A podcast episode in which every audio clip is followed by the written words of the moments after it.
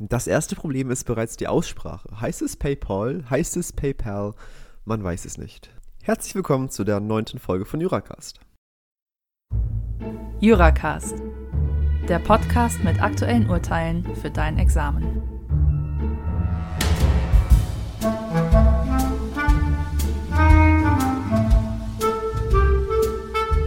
Hi, mein Name ist Jeng, ich bin Student aus Kiel und wir beschäftigen uns heute mit einem Zivilrechtsurteil vom BGH vom November 2017, besprochen beispielsweise in der Aprilausgabe der JUS 2018 und der Aprilausgabe der Rechtsprechungsübersicht RÜ April 2018. Thematisch geht es heute um PayPal. Das Internet ist ja bekanntlich Neuland, auch für die Gerichte. Und im Rahmen unserer Besprechung streifen wir heute Teile des BGB AT, des Schuldrecht AT und des Schuldrecht BT. Und das prädestiniert unseren Fall, so eine Ausbildungszeitschrift, gerade für Examensklausuren. Aber genug gequatscht, worum geht's bei dem Fall? Der Fall spielt im Jahre 2014 und wie das damals so war, stellte man noch seine Sachen, die man nicht mehr brauchte, auf Ebay. Und so auch in unserem Fall. Der Kläger, ein Verbraucher im Sinne von 13, bot als Verkäufer sein Mobiltelefon auf eBay für 600 Euro an. Der beklagte Käufer war in unserem Fall eine GBR, die selbst Mobiltelefone verkauft hat, also so ein Ankauf-Verkaufladen. Unsere Parteien vereinbarten im Vertrag vor allem zwei besondere Sachen. Die erste Besonderheit war, dass ein unversicherter Päckchenversand erfolgen sollte. Und zwar auf Wunsch des Käufers, also unseres Beklagten. Die zweite Besonderheit war, dass als Zahlungsmittel, jetzt kommt's, PayPal vereinbart wurde. Und damit das überhaupt tatsächlich möglich ist, mussten ja Beklagter und Kläger, also Käufer und Verkäufer, im Vorfeld die PayPal-Nutzungsbedingungen akzeptieren. Kleine Randbemerkung, was gleich sehr wichtig wird. Das Attraktive an PayPal ist ja vor allem für den Käufer der PayPal-Käuferschutz, der ja in den Nutzungsbedingungen vorgesehen ist.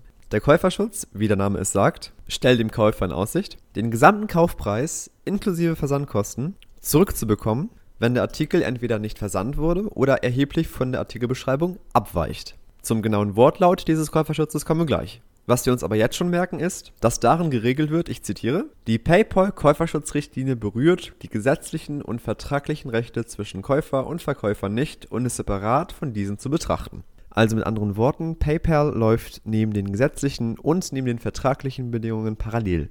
Das gesamte Geschehen nimmt seinen Lauf, der Käufer bezahlt den Kaufpreis per PayPal, der Verkäufer versendet das Telefon auf eigene Kosten an den Käufer und die Lieferung ging auf dem Versandweg zu dem Käufer unter. Weder K noch V traf hieran irgendein Verschulden. Daraufhin wandte sich der Käufer erfolgreich an den PayPal-Käuferschutz und bekam sein Geld zurück. Zugleich wurde das PayPal-Konto des Verkäufers in der gleichen Höhe belastet.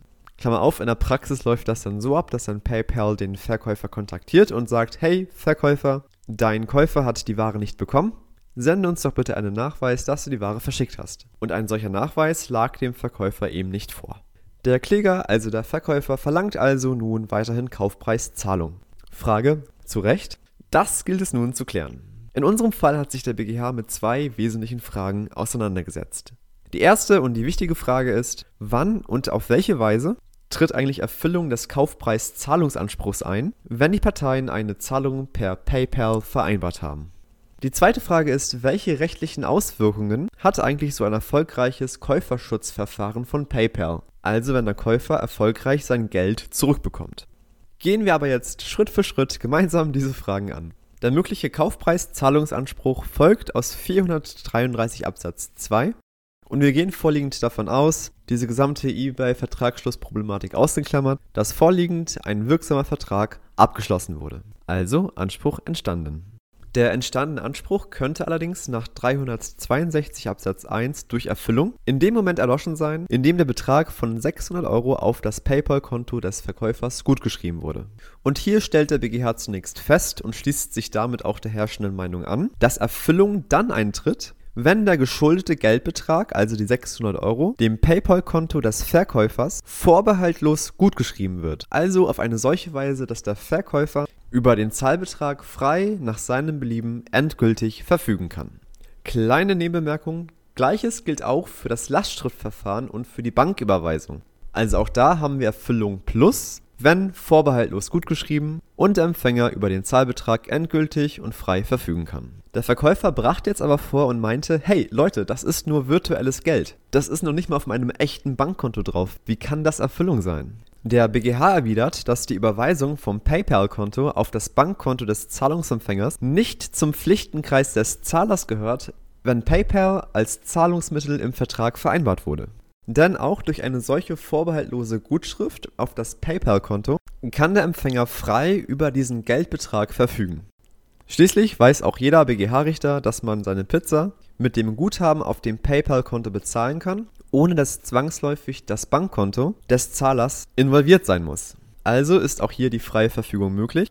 Und insoweit tritt auch nach dem maßgeblichen Willen der Vertragsparteien Befriedigung des Leistungsinteresses des Zahlungsempfängers, also des Verkäufers, ein. Zwischenergebnis, wir haben zunächst also Erfüllung. Denkbar ist allerdings, dass die Erfüllungswirkung in dem Moment, in dem das Geld zurückgebucht wurde, rückwirkend entfallen sein könnte. Denken könnte man somit an eine konkludent vereinbarte auflösende Bedingung, sodass also die Erfüllungswirkung durch den Eintritt der Bedingung, also der Zurückbuchung, entfällt, also nach 158 Absatz 2 159 BGB. Ob eine solche Bedingung vereinbart wurde, ist also durch Auslegung nach 133 157 zu ermitteln. Denkbar wäre eine Parallele zu der SEPA-Lastschrift. Es gibt nämlich im Bankrecht den Paragraphen 675x BGB, der einen Erstattungsanspruch des Zahlers regelt. Aufgefallen mag das vielleicht dem einen oder der anderen im Online-Banking. Wenn man nämlich der Meinung ist, dass eine Buchung aufgrund eines SEPA-Mandats nicht richtig ist, hat man die Möglichkeit, diese Zahlung zurückzubuchen. Das ergibt sich aus 675x Absatz 2. Dort heißt es nämlich, dass bei Lastschriften der Zahlende, also der Kontoinhaber, ohne Angaben von Gründen gegen seinen Zahlungsdienstleister also der Bank, einen Anspruch auf Erstattung der Zahlung hat. Das heißt, wenn mir eine SEPA-Lastschrift nicht ganz geheuer vorkommt, kann ich bis zu acht Wochen, und diese acht Wochen Frist ergibt sich aus 675x Absatz 4, von der Bank verlangen, mir diese Buchung zu erstatten. Die Bank wird sich das dann von dem Zahlungsempfänger zurückholen. Die höchstrichterliche Rechtsprechung geht davon aus, dass eine rechtsgeschäftliche Erfüllungsvereinbarung zwischen den Parteien mittels der SEPA-Lastschrift unter der auflösenden Bedingung des Erstattungsverlangens nach 675x Absatz 2 steht. Das heißt, dort ergibt sich bereits aus der Vereinbarung, dass mit dem Erstattungsverlangen nach 675x Absatz 2, also mit dem Eintritt dieser auflösenden Bedingung, auch die Erfüllungswirkung rückwirkend entfällt. Man könnte jetzt also argumentieren, dass das auch für PayPal gilt. Letztlich haben wir hier eigentlich das gleiche, indem wir erst das Geld auf irgendeinem Konto haben, sei es Bankkonto oder PayPal-Konto, und dass dieses Geld dann nachträglich zurückgebucht wird. Der BGH sagt aber folgendes. Anders als bei 675x Absatz 2 wird nicht dem Käufer das Recht eingeräumt, die Buchung rückgängig zu machen. Bei PayPal gibt es also nicht diesen Button, der sagt, hier klicken, um das Geld zurückzubekommen. Vielmehr hängt bei PayPal die Zurückbuchung von dem Prozess des PayPal-Käuferschutzes ab. Es handelt sich dabei also um eine Dienstleistungsabrede zwischen PayPal und dem Käufer. PayPal, und so sagt es der BGH, wird eigentlich nur die Befugnis eingeräumt, eigenständig zu entscheiden, ob der Kaufpreis erstattet wird oder nicht. Nur wenn PayPal zum Schluss kommt, dass die Voraussetzungen des Käuferschutzes vorliegen, nur dann hat der Käufer die Möglichkeit, das Geld zurückzubekommen. Also, Zusammenfassung. Der BGH sagt, die Entscheidung über die Rückbuchung des Kaufpreises erfolgt nicht wie bei 675x Absatz 2, im Verhältnis zwischen Käufer und Verkäufer, sondern beruht jeweils auf den gesonderten Rechtsbeziehungen zwischen PayPal und dem Käufer einerseits sowie PayPal und dem Verkäufer andererseits. Es handelt sich also sowohl von der Struktur als auch von der rechtlichen Dogmatik um zwei unterschiedliche Verfahren, weswegen der BGH den Rückgriff auf die auflösende Bedingung, die wir ja bei 675x Absatz 2 annehmen, ablehnt. Als letztes prüft der BGH, ob die Parteien vielleicht stillschweigend vereinbart haben, dass die zunächst getilgte Kaufpreisforderung wieder begründet wird, also sozusagen wieder auflebt, wenn das PayPal-Konto des Verkäufers aufgrund eines erfolgreichen Antrags des Käufers auf Käuferschutz nach den PayPal-Richtlinien belastet wird. Denkbar wäre nämlich, dass die Parteien eine solche Neubegründung stillschweigend vereinbart haben. Auch hier richtet sich wieder eine solche stillschweigende Einigung nach der Auslegung nach 133 157 BGB. Zu berücksichtigen ist die Auslegung insbesondere vor dem Hintergrund der Bestimmungen der PayPal-Käuferschutzrichtlinie. Bei der Einleitung haben wir gesagt, dass nach den Bestimmungen der Richtlinie der PayPal-Käuferschutz neben den gesetzlichen und vertraglichen Bestimmungen tritt. Es ist also parallel.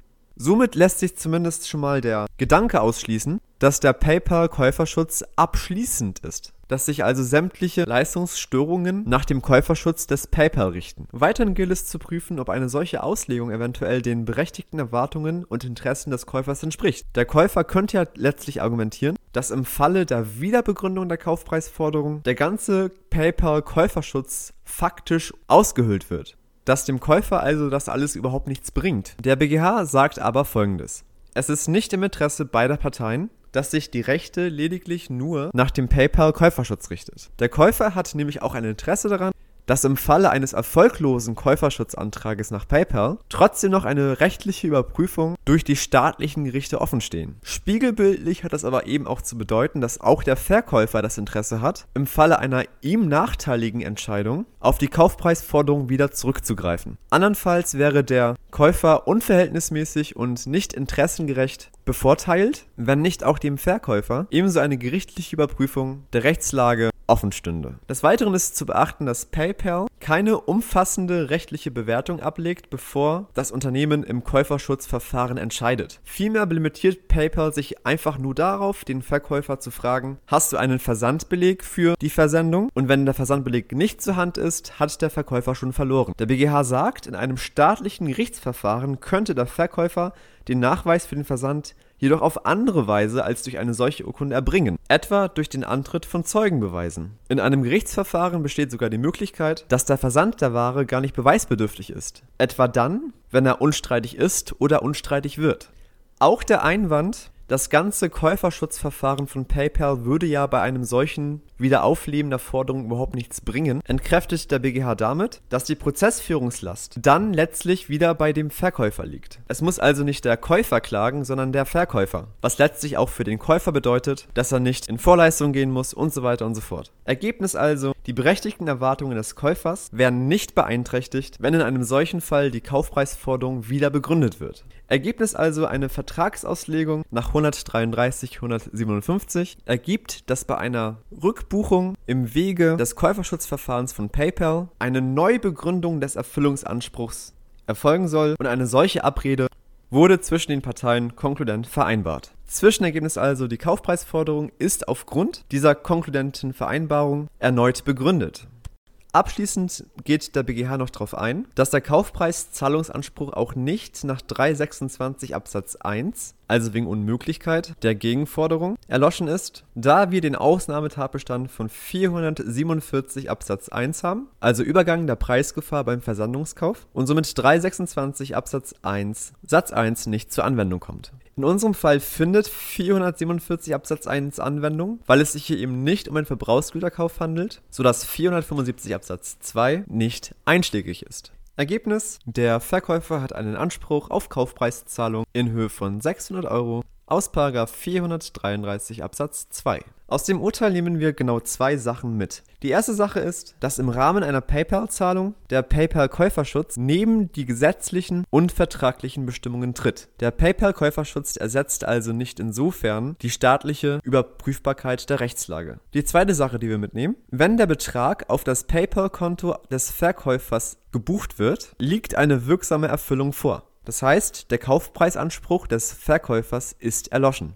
Allerdings werden die Parteien konkludent vereinbart haben, dass im Falle einer Rückbuchung aufgrund eines erfolgreichen PayPal-Käuferschutzverfahrens die zunächst getilgte Kaufpreisforderung des Verkäufers wieder neu begründet wird.